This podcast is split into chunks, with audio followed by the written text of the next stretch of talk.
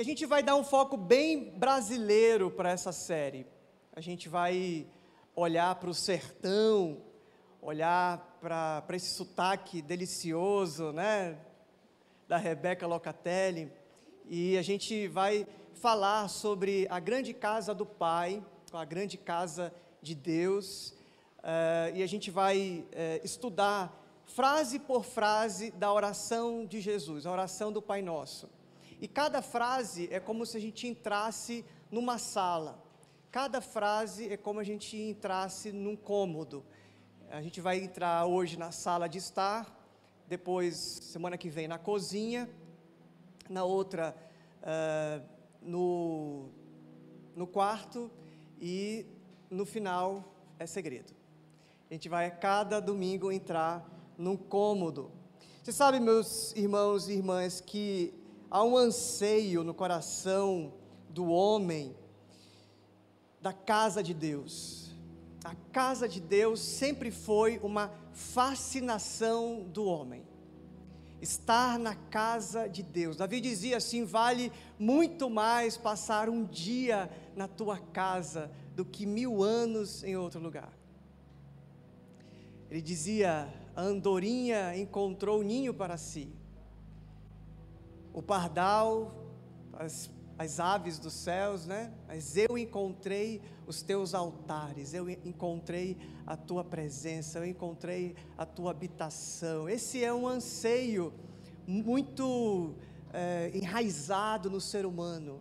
O ser humano, inclusive a Bíblia diz que Deus plantou em nós esse anseio pelas coisas eternas ou pela eternidade. Não é só um fascínio, mas é de fato algo que é, em qualquer lugar do mundo você vai perceber que o homem cria ou o homem é, interpreta que aquilo lá é sagrado. Esse lugar é sagrado, né? O Moisés vai andando pelo deserto e aqui a gente no Brasil tem um deserto, né? O sertão. Eu conheço o sertão do Mochotó, lá no Pernambuco, lá em Pernambuco, conheço uma ONG maravilhosa chamada, chamada ONG Pão e Vida. Um dia eu vou ter o, o prazer de trazê-los aqui, o Ronaldo e a Joana, para contar a história lá do sertão. Mas em qualquer lugar que você for, como Moisés foi no deserto, no sertão, não do Mochotó, mas no sertão lá da Palestina, e ele andando por ali, ele vê uma sarça ardente. E ele percebe que ali tem uma manifestação, uma epifania. Existe um movimento da, da, da dimensão eterna, do reino de Deus, de uma dimensão espiritual aqui na terra. E toda vez que o homem teve uma epifania, até mesmo no texto bíblico, você vai ver o, o Jacó tem um encontro com Deus e diz assim: Eu vou chamar esse lugar de Manaim. Eu vou chamar esse lugar de Betel. Eu vou chamar esse lugar de Peniel. E ele vai dizendo, por causa da experiência do transcendente aqui no emanente. A, a sensação do homem de que Deus está entre nós, Deus está ah, com uma, um, um, um interesse, uma busca pelo ser humano, uma relação com o ser humano, é algo fascinante. O Salmo 27, verso 4, diz: Uma coisa pedi ao Senhor e a buscarei, que eu possa morar na casa do Senhor todos os dias da minha vida. Diz o verso 5, Salmo 27, verso 5: No dia da adversidade, me esconderei no seu pavilhão. Se você puder, compartilhe esse texto nas redes sociais, manda no grupo do WhatsApp para sua família, para alguém que esteja necessitado dessa palavra de esperança. Quando eu estiver passando pela adversidade, eu vou me esconder no teu pavilhão. Olha só que que profundidade a alma humana está dizendo. Enquanto eu vivo aqui nesse mundo, a experiência sem Deus, a experiência em mim, em mim a, a experiência solitária, é uma experiência de desamparo. Eu preciso ter alguém que me acolha, alguém que me aproxegue. Jesus chega para à vista de Jerusalém, olhando de um monte, ele fala: Jerusalém, Jerusalém, que mata os seus profetas. Como eu gostaria que vocês fossem pintinhos debaixo das minhas asas. Como eu gostaria de, como uma galinha ajunta os seus pintinhos. Isso é a expressão do que existe no desamparo humano. É ontológico, é do ser humano querer uma casa, querer um pertencimento. O filho pródigo vai e lá pelas tantas ele descobre que o desamparo é cósmico. O Davi dizia, né, para onde fugirei da tua presença? Do lugar da percepção da tua presença, se eu subir no mais alto monte, ali tu estás, se eu descer na profundeza do abismo, ali tu estás, eu não posso fugir do teu espírito. O salmista, ainda no Salmo 90, verso 1, me acompanhe, eu queria muito ouvir o barulho das Bíblias, aquela, sabe aquele barulho gostoso? Tem Bíblia aí, gente? Vai lá, Salmo 90, verso 1. Pode projetar aí, Dedé, também para ajudar a gente. Salmo 90, verso 1 diz: Senhor, tu tens sido nosso refúgio ao longo das gerações. Senhor, tu tens sido a nossa, no original hebraico é nossa habitação desde o princípio.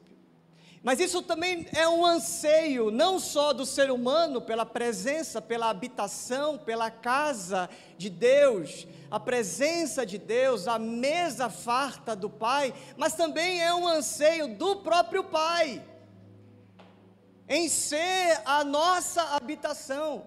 Se você for olhar para vários textos, o próprio Senhor Jesus fala lá em João capítulo 14, verso 23. Até canção que a gente canta, né? Aqueles que têm os meus mandamentos e os guarda, este é o que me ama, e eu também o amarei. E, e o texto diz, né? Não a canção, mas a, a, o texto de João, de Jesus falando o Pai e eu viremos a Ele e faremos nele morada.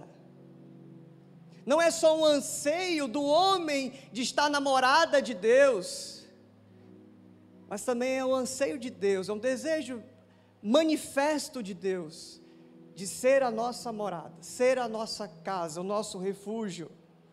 Ele fala: se você me ama, você vai guardar as minhas palavras meu Pai e eu o amaremos e viremos para fazer nele morada.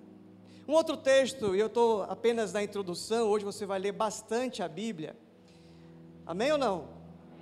Você gosta de ler a Bíblia? Gosto. Números, capítulo 1, verso 1. Você já leu Números na, na igreja assim alguma vez?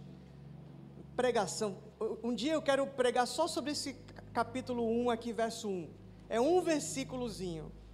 Mas olha só como ele é profundo. Números é um livro que você começa a ler e aí começa muito, né, muita tribo, muitos números, muito censo, né, contagem de pessoas, aí você desiste e você já para a sua leitura bíblica anual por números, né? Mas olha só o que diz o capítulo 1, verso 1 de Números. No primeiro dia do segundo mês, do segundo ano, desde a saída dos israelitas do Egito, o Senhor falou a Moisés, na tenda do encontro, no deserto do Sinai. No deserto do Sinai. E aí ele vai falar, e o texto continua, mas eu queria fazer uma ênfase aqui. No primeiro dia do segundo mês do segundo ano, Moisés, tenda deserto.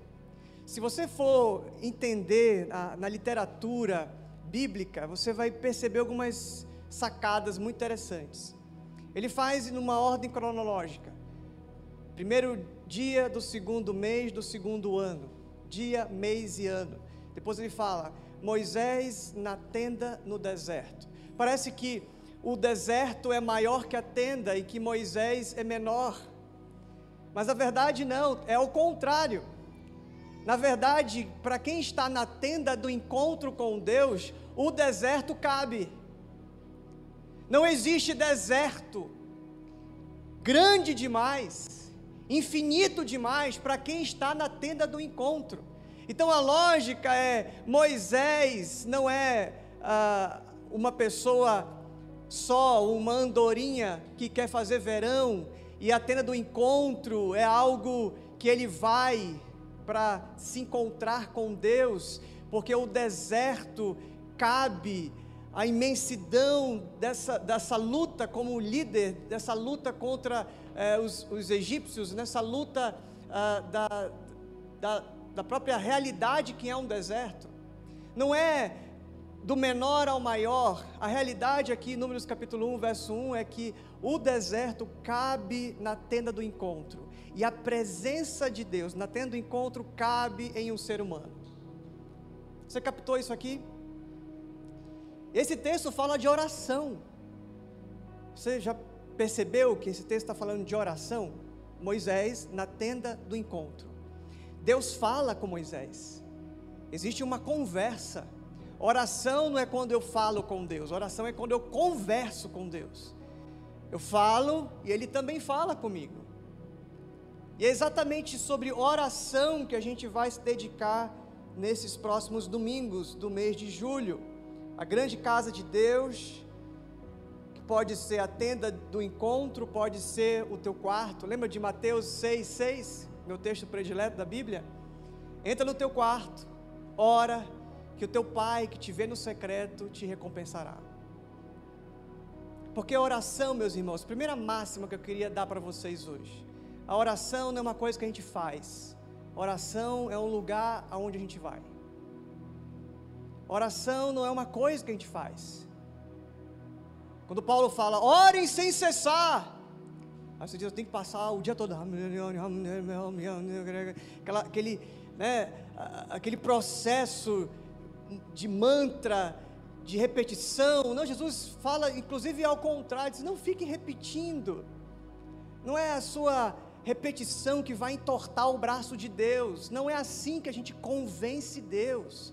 Não é dizendo a mesma coisa. O Paulo diz assim: Eu orei três vezes, falei para o Senhor tirar aquele espinho, e ele disse: Minha graça te basta. E ele parou de orar. Então, como é que eu paro de orar e como é que o mesmo Paulo diz: orem sem cessar? Porque a oração não é uma coisa que eu faço, a oração é um lugar para onde eu vou. Entra no teu quarto, ora, que o teu pai que te vê no secreto vai te recompensar. Ou seja, a oração não tem a ver com algo é, mecânico, que eu é, ten, tenho ah, uma, um ativismo, então agora chegou a hora de orar, agora chegou o momento da gente, como igreja, fazer uma intercessão, um clamor forte. A gente vai fazer aqui juntar as nossas forças, e a gente vai orar muito para que alguém seja curado de uma doença não, não é assim, não é juntando uma torcida. E aí, vamos supor aqui, a gente, que é um grupo aí de um pouco mais de 40 pessoas, ora muito para chover.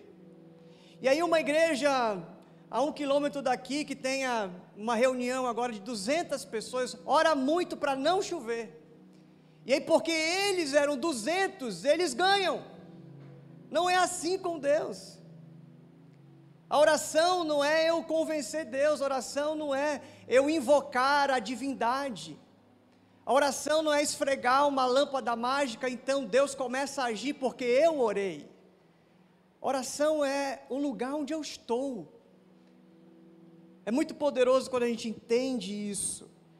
Jesus dizendo: vai para o teu quarto, ora, porque o teu pai que te vê no secreto. A gente vai desenvolver um pouquinho esse tema sobre oração o mês todo. Eu queria que você voltasse comigo para Mateus, capítulo 6, verso 9. A oração do Senhor Jesus, conhecida mundialmente pela oração do Pai Nosso.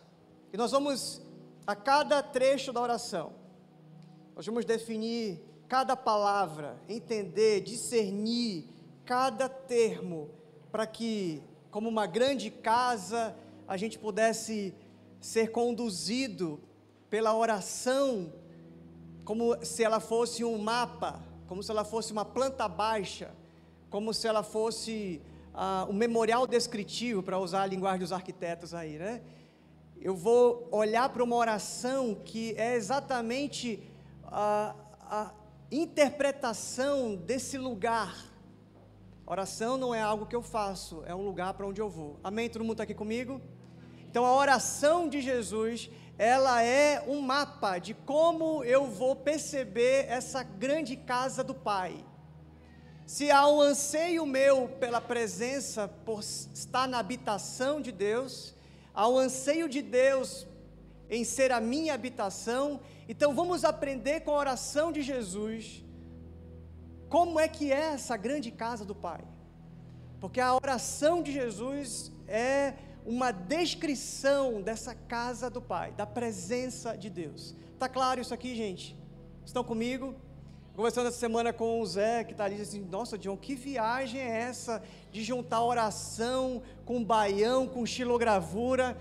Vai fazer sentido no final, vocês vão ver essa salada aí. No iníciozinho da série, eu estava pensando, imaginando como seria.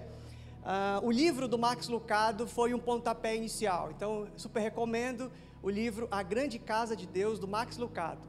É um pouco mais devocional, é um livro um pouco mais ah, não tão profundo, mas é um livro que faz a gente pensar. E aí o Caio chegou para mim, o Caio Andrade chegou para mim e disse assim, cadê o Caio? Estava aqui da gorinha, tá zapiando por aí. O Caio chegou para mim e falou assim, John, vamos fazer em julho uma temporada usando a identidade visual da xilogravura? Tá ali, aquele menino bonito ali. E aí a gente, poxa, é realmente boa, vamos fazer isso. Aí o Adriel, que é o nosso professor de artes aqui da Refúgio, pintou para a gente esses painéis, nos ajudou. O Natan pensou aí na identidade visual no, no nosso é, Instagram. E a gente montou essa série bem abrasileirada. E eu tenho certeza que você vai curtir muito cada palavra, cada uh, compartimento dessa casa aqui. E eu estou muito feliz de poder viver esse peso com vocês. Feliz também porque o Ademir está aqui com a gente. Seja bem-vindo, Ademir. Que bom, viu? Receber nosso convite. O Ademir é o nosso parceirão, ele é aqui da Casa Eletricista. Sempre que acontece um BO aqui, eu corro para lá, me acorde. O Adriel estava pintando isso aqui, pintando, ele comprou uma lata assim. Como é que eu vou abrir a lata? Ele foi lá no Ademir, o Ademir abriu a lata. a gente está com um problema de água aqui na refúgio, o Ademir ajudou a gente com a água. Então, muito obrigado por você estar aqui com a gente, viu? Sinta-se à vontade.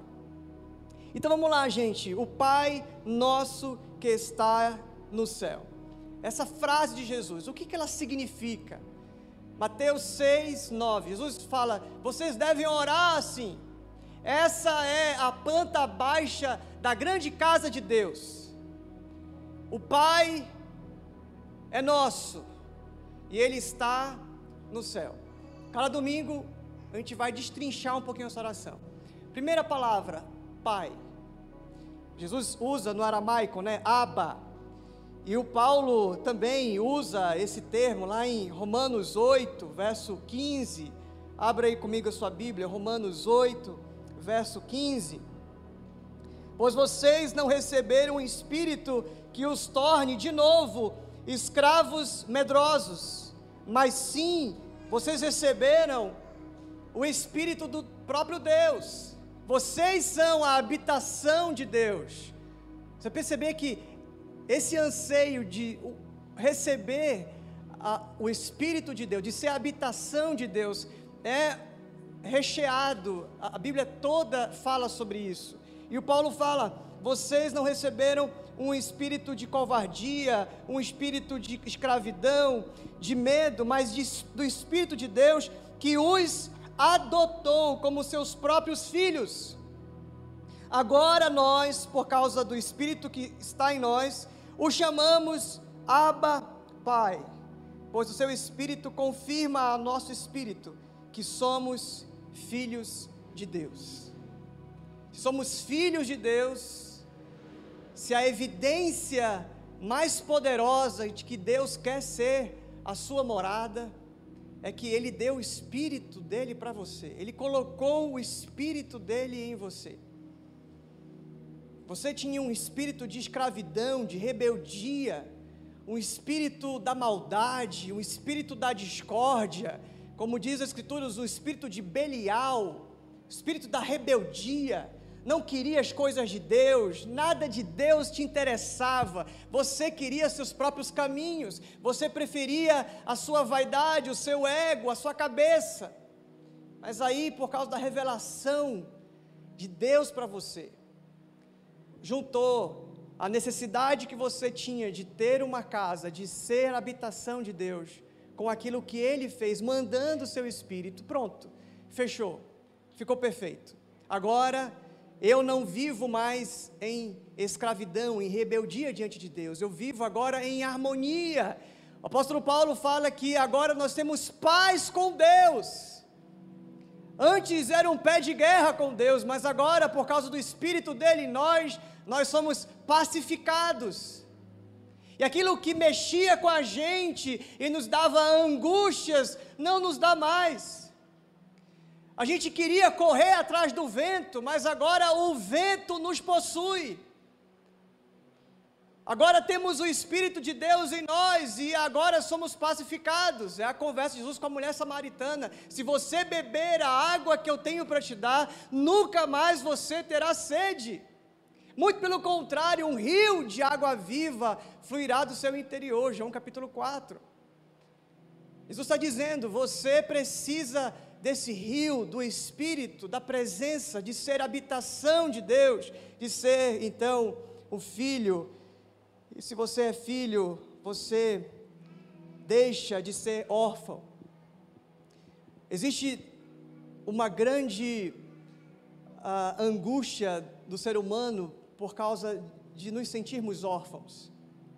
Já disse alguém que o contrário de ansiedade é paternidade. O contrário de ansiedade não é calma. O contrário de ansiedade é paternidade. Vamos ver lá em Mateus capítulo 6, aproveita que você estava aí com a oração do Pai Nosso, no próprio capítulo 6, verso 25. Olha só o que diz a palavra de Deus, o próprio Senhor Jesus falando aqui, Mateus 6, verso 25 e 26. Por isso eu lhes digo que não se preocupem com a vida diária, se terão o suficiente para comer, beber ou vestir. A vida não é mais que comida e o corpo não é mais que roupa. Observem os pássaros.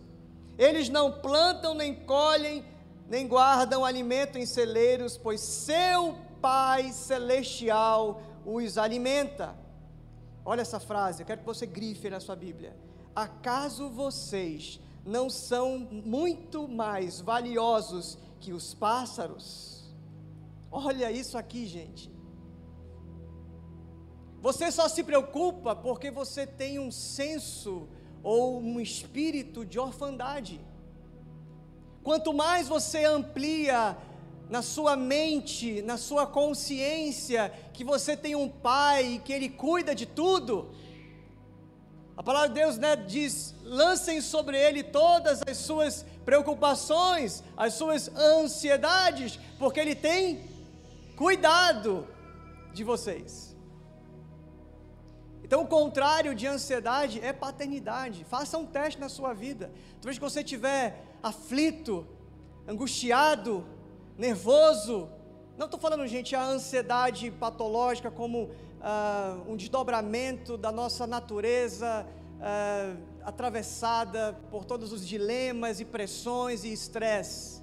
Estou falando da ansiedade que começa embrionária, começa pequena, começa dizendo para você que se você não fizer, as coisas não vão acontecer, se você não controlar, as coisas não vão acontecer. Essa ansiedade que você diz que se não for você, nada acontece. Quando você exclui a vida, exclui o Espírito, exclui o próprio Deus Tem um livro do Craig Rochelle chamado O Cristão Ateu. Super recomendo. Se você quer ler um livro sensacional para suas férias de agora, leia o livro O Cristão Ateu. Cristão ateu é aquele que crê em Deus, mas vive como se ele não existisse. Cristão ateu é aquele que confia, só que não. Que entende que Deus existe, que a Bíblia é a verdade, que Jesus é o Salvador, mas isso apenas é no campo das ideias, apenas tem uma, uma explicação para coisas que não se sabe. Adotou o cristianismo, de tantas outras religiões, eu disse: ah, rapaz, eu acho que o cristianismo me faz mais sentido. Pela criação, pelo berço, pela família. Às vezes o cristianismo em você é uma dívida afetiva que você tem com a sua família. A sua avó era devota, a sua mãe era, era uma, uma cristã autêntica, fervorosa, amorosa com as coisas de Deus, piedosa. E aí você meio que vai herdando isso, mas nunca a experiência é você e Deus. É quase que eu tenho que continuar na religião que, que eu fui iniciado. E nunca conhece o Pai. Jesus está falando aqui, vocês precisam conhecer o Pai. Eu acho muito lindo porque Jesus fala aqui, né? Olhem para os passarinhos. Coisa boba isso aqui, né? Se você vai numa palestra de um grande coach, de um grande uh, treinador, você acha que você vai ouvir isso? Você acha que um treinador sobre vida saudável, sobre saúde mental, ele vai dizer assim: olhe para os passarinhos? Então a resposta é sim. Eu vi essa semana um estudo do Reino Unido de um cara dizendo que se você quer ter hábitos de uma vida saudável, você tem que ter experiências com a natureza. Você faz um Cooper, você vai fazer alguma, alguma atividade física na natureza. Isso é o primeiro bom hábito de vida saudável. E aí o estudo do Reino Unido faz um a mais. Ele diz assim: olha, e não é só na natureza, é estar na natureza e se você quer dar um up, dar um a mais, gente, eu sou do verídico. Você para para observar os passarinhos. Você fica passarinhando. Hoje eu fui andar de bike lá na Ponta Negra com o Edmar e nós passamos por um senhor que estava tirando foto de passarinho. E eu fiquei pensando, esse rapaz, quem está que tá mais saudável? Eu na bicicleta ou esse rapaz que está tirando foto de passarinho, né? Ver os passarinhos, por que será que isso agora? Jesus falou isso há dois mil anos atrás, né? Olhem para os passarinhos, olha como eles não se preocupem, preocupam. Por quê? Porque o passarinho ele nasce sendo a habitação de Deus, sendo uma criação de Deus sendo algo que não questiona se Deus vai cuidar dele ou não, ele sabe, ele acorda de manhã, se é que passarinho acorda de manhã, às vezes nem, nem tem esse sono como o ser humano, né? Mas ele entende que o Pai cuida, que Deus é por ele, ele não precisa guardar em armazéns, não precisa semear, porque sabe que o Pai abençoa todos os dias a vida dele. Pai. Eu queria poder, gente, passar aqui cinco horas falando só sobre o que, que é Pai. Jesus foi o primeiro a chamar Deus de Pai. Até Jesus, todos chamavam Deus de Deus.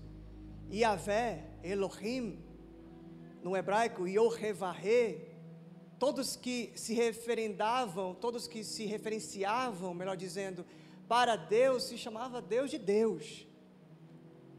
Mas Deus não é nome, Deus é título. Você pode colocar nessa caneca o título de Deus, esse vai ser o meu Deus. Você pode colocar no celular, esse vai ser meu Deus. O dinheiro, o emprego, um casamento, esse vai ser seu Deus.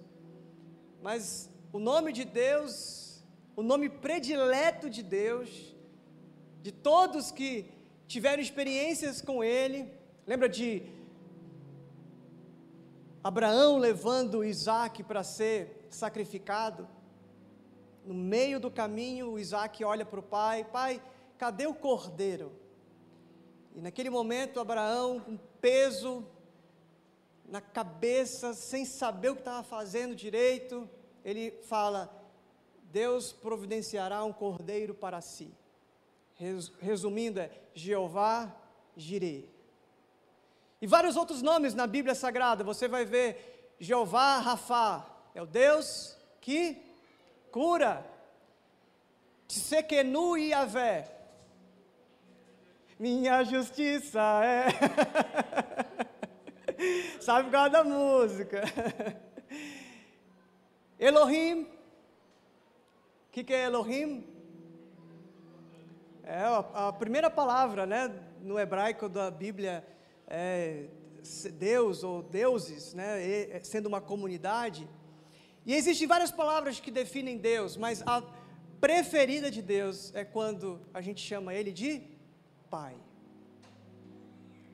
Jesus chamou Deus de Pai mais de 200 vezes. Diante do sepultamento do seu melhor amigo, Lázaro, Jesus pede para que eles removam a pedra. Ele olha para o céu e fala: Pai, graças te dou, porque eu sei que tu sempre me ouves. Pai, pai, dizer, chamar Deus de Abba, de pai, de painho, né? Painho é também de lá, é, né? Chamar Deus da forma mais carinhosa, mais, é, mais indefesa, mais infantil que você poderia dizer. Chame Deus de pai. Mas, gente, não é um pai meu, é um pai nosso. Isso é fundamental entender não é Pai meu que está nos céus, é Pai nosso. Nunca desconsidere na sua oração as pessoas. Na oração de Jesus, ele está abraçado com alguém e diz assim: Pai nosso. O pão é nosso. E olha só que escândalo: os pecados são nossos. Os três P's da oração de Jesus: Pai nosso, pão nosso pecados nossos. Nunca a gente diz, eu vou chegar lá ainda nesse trecho da oração, a gente nunca diz, perdoa os meus pecados. Sempre é, perdoa os nossos. Se alguém, numa comunidade como essa, numa família como essa, está em pecado, eu peço perdão pelos nossos pecados. Quando alguém cai, a gente não massacra, a gente se solidariza e diz assim: esse pecado é meu também. Eu não corto a mão e digo, digo pecadora. Eu digo, não, a mão está doente, a, a, o pecado da mão dói em mim. O pecado da mão, e aqui no sentido figurado, Jesus é, não usou esse termo, mas o Paulo fala né, que os membros de um corpo, uh, ele é o cabeça, né, Jesus é o cabeça, mas os membros de um corpo representam essa família, é o corpo de Cristo. Então o pecado de um é o pecado de todos nós. Quando um peca, todos nós sentimos, nos compadecemos e queremos que aquele irmão se arrependa. Por isso que Jesus fala em Mateus 18, no passo a passo, e quando a gente reconhece alguém pecando, a gente vai lá e diz: assim, meu irmão, não faça isso. Isso prejudica a sua vida, isso dói em mim. E se o teu irmão não te ouve, vai com mais alguém. Mais alguém para quê? Para encostar o irmão na parede e massacrar mais ainda? Não, meu irmão, esse teu pecado dói na gente. E se não te ouvir, você leva para a igreja, porque a igreja toda vai se reunir, vai colocar a pessoa ali, vai dizer assim: meu irmão, quando você faz isso, nós sofremos. Dói na gente essa sua decisão. Não faça isso com a tua vida. Olha a tua esposa, olha o teu filho. Olha a tua vida, olha a tua saúde. Jesus então está dizendo: o Pai é nosso, o pão é nosso. Nunca peça pão para você. É pão para a gente. Eu não quero pão se não tem pão para a gente. É pão para a gente. Eu não posso ter muito pão e meu irmão não ter nada de pão. A igreja de Atos era isso que acontecia. E por isso que era uma igreja próspera, uma igreja abençoada, caía na graça do povo, porque não havia necessitados no meio deles. Porque o pão era nosso. E a gente vai caminhar por todos esses P's e, e eu quero muito que você acompanhe a série. Mas quando eu falo Pai Nosso, estou considerando que o meu irmão, ele é filho como eu sou filho.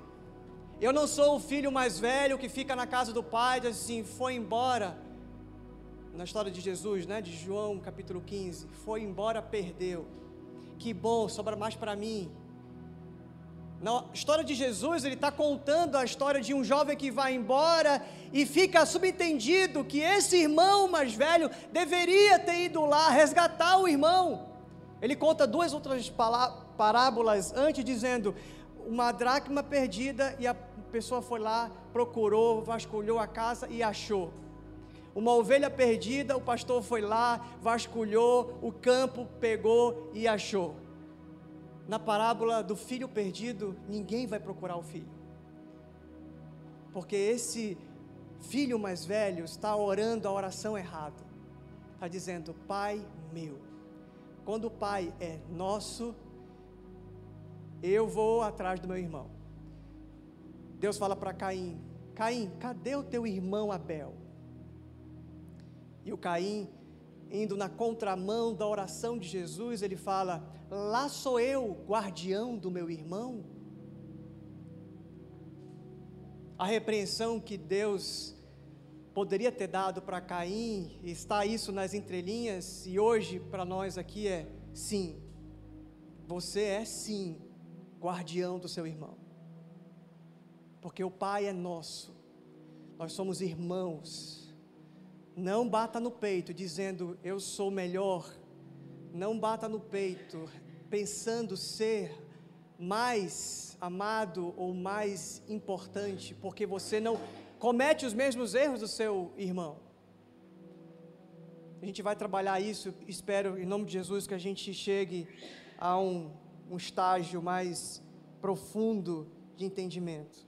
A oração sempre é coletiva, sempre abraçando o meu irmão.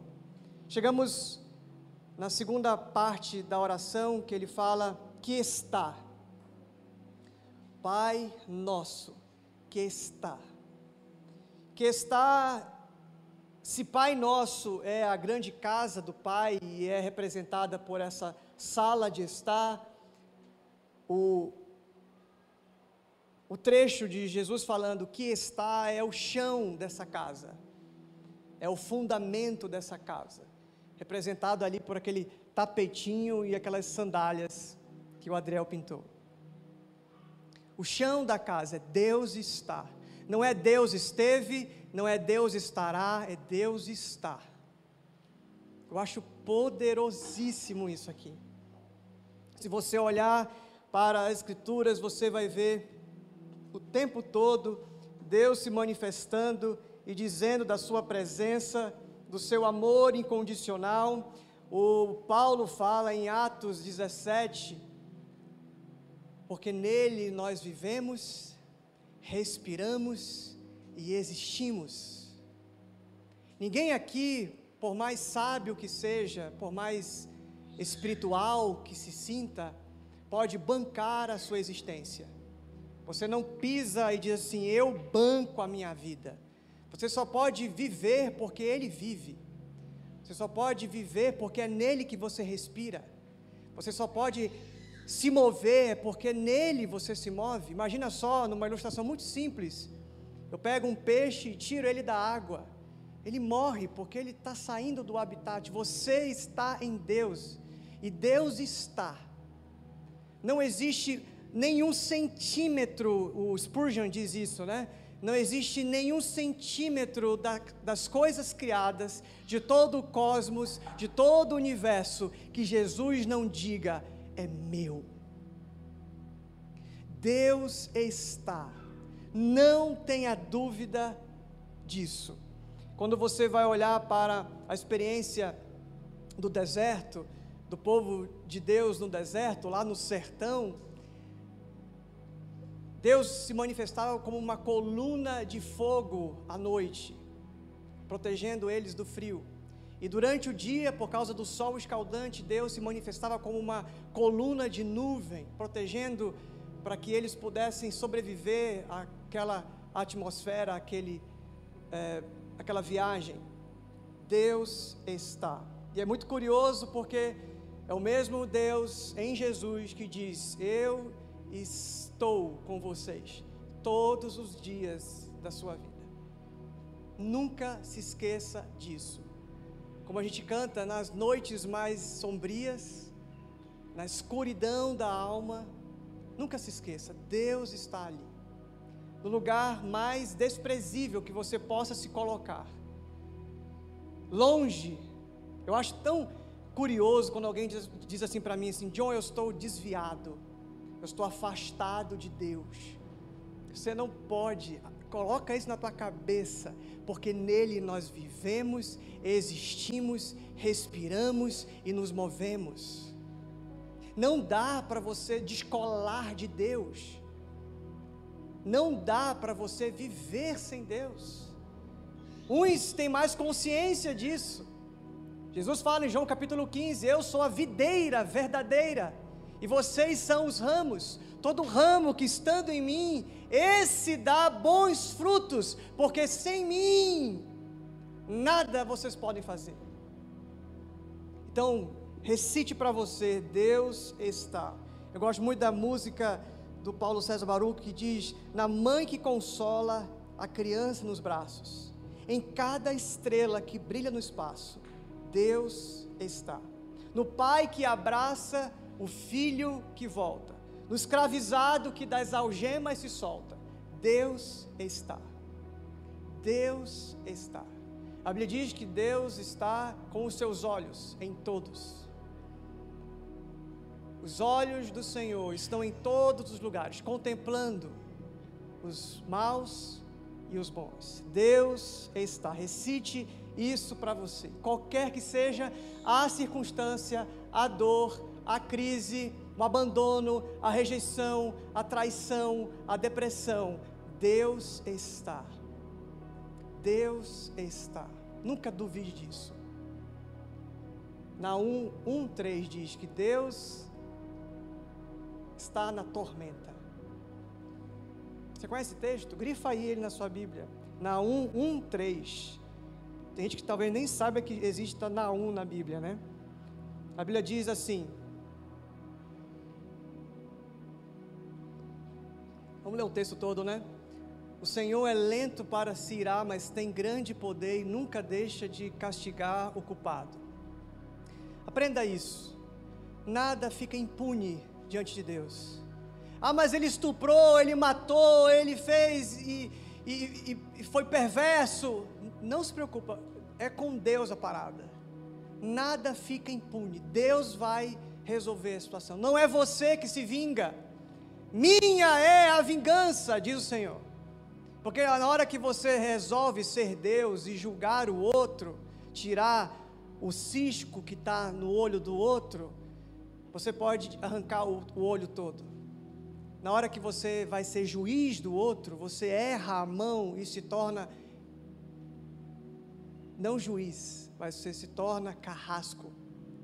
Você massacra, você julga. Então ele está dizendo: não se preocupe, a minha é a justiça, nas minhas mãos está esse poder.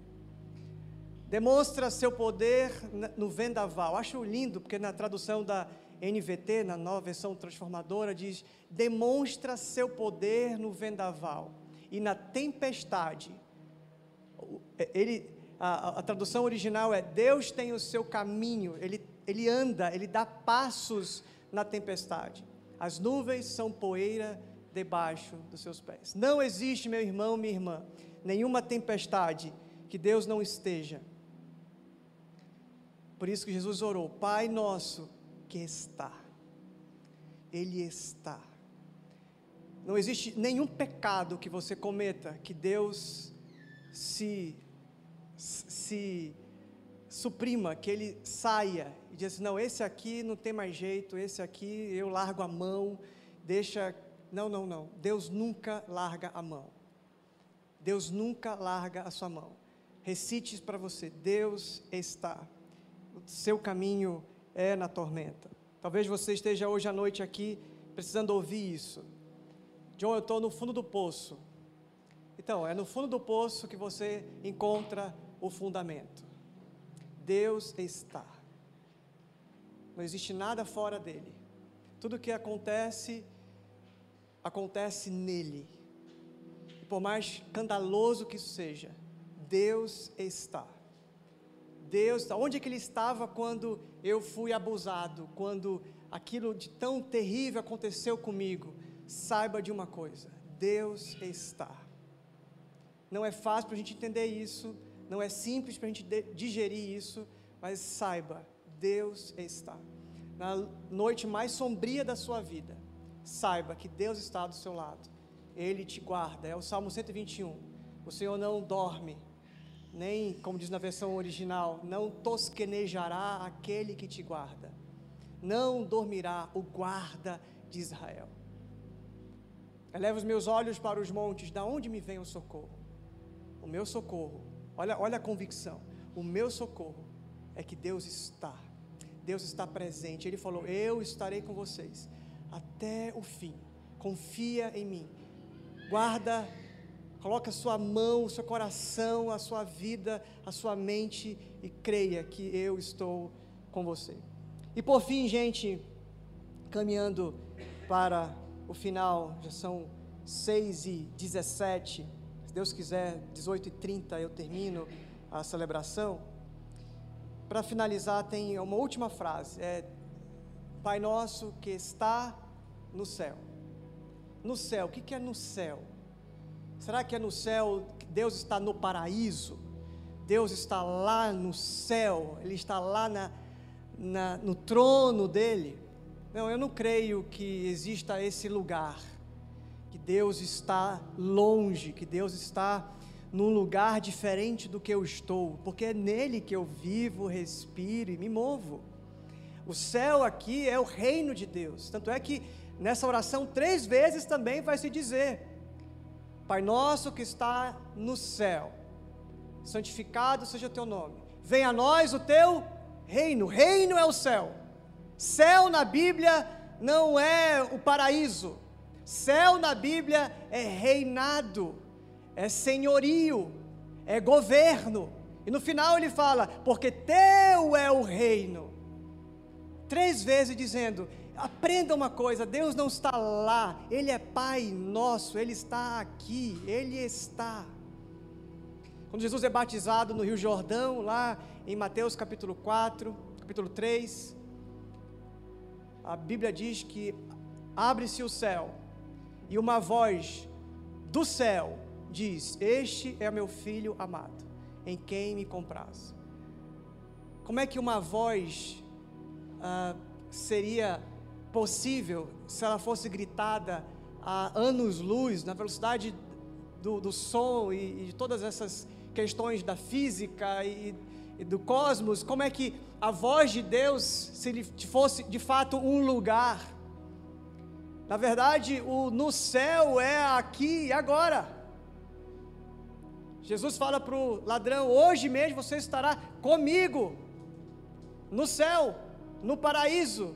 Não um paraíso que é uma ilha flutuante, e aqui está o planeta, ou estão as galáxias e as estrelas e os sóis, e tem uma ilha flutuante que nós chamamos de céu. Não existe isso. Existe uma dimensão, existe uma realidade que é muito mais concreta e real do que a gente pode ver. O que você vê, meu irmão, tudo o que você vê, tudo que os teus olhos captam é pó. É pó. Jesus diz: no final de tudo, tudo vai se diluir, tudo vai virar pó, tudo vai virar fumaça. Existe uma coisa que é concreta, não concreto de concreto, concreto de não ser abstrato, uma coisa real, verdadeira.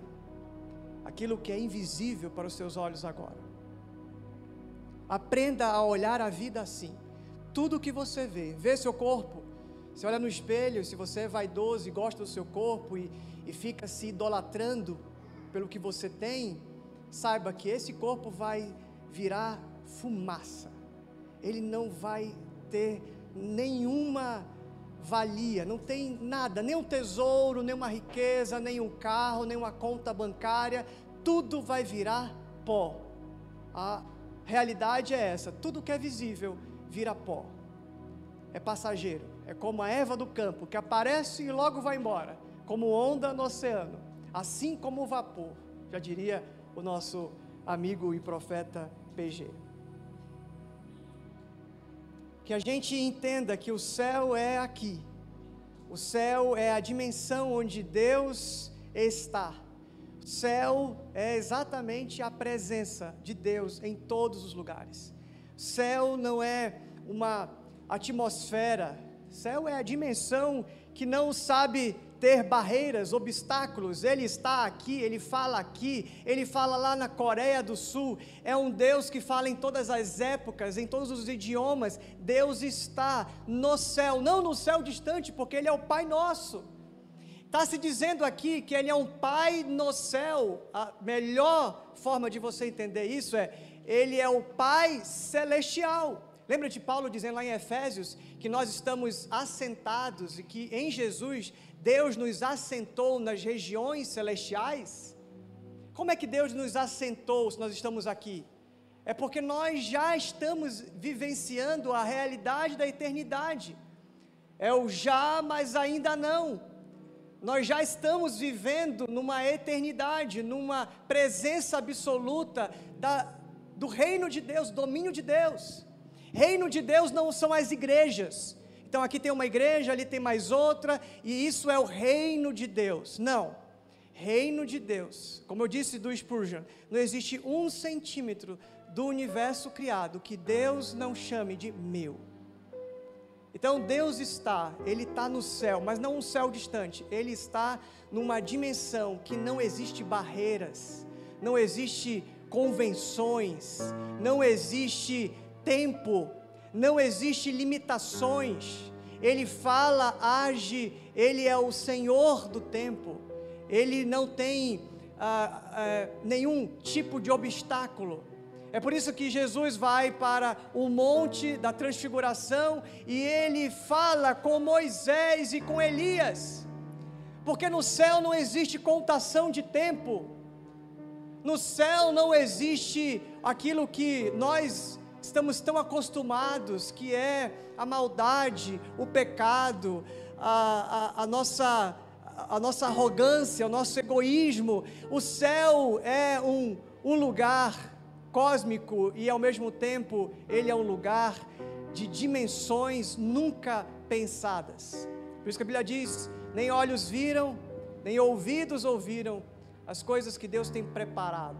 A dimensão de um céu que não é longe, distante, numa galáxia ou num outro planeta que nós vamos possuir. Não, é um céu que tem a ver com o domínio, com o reino. E o céu e o reino dele está instalado aqui agora.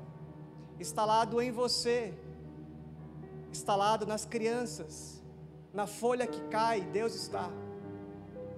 Em todos os movimentos que acontece à sua volta de amor, de bondade. A Bíblia diz que todo dom perfeito, toda boa dádiva desce do Pai das luzes, do Pai que está no céu, nesse céu que é mais concreto do que você pode imaginar.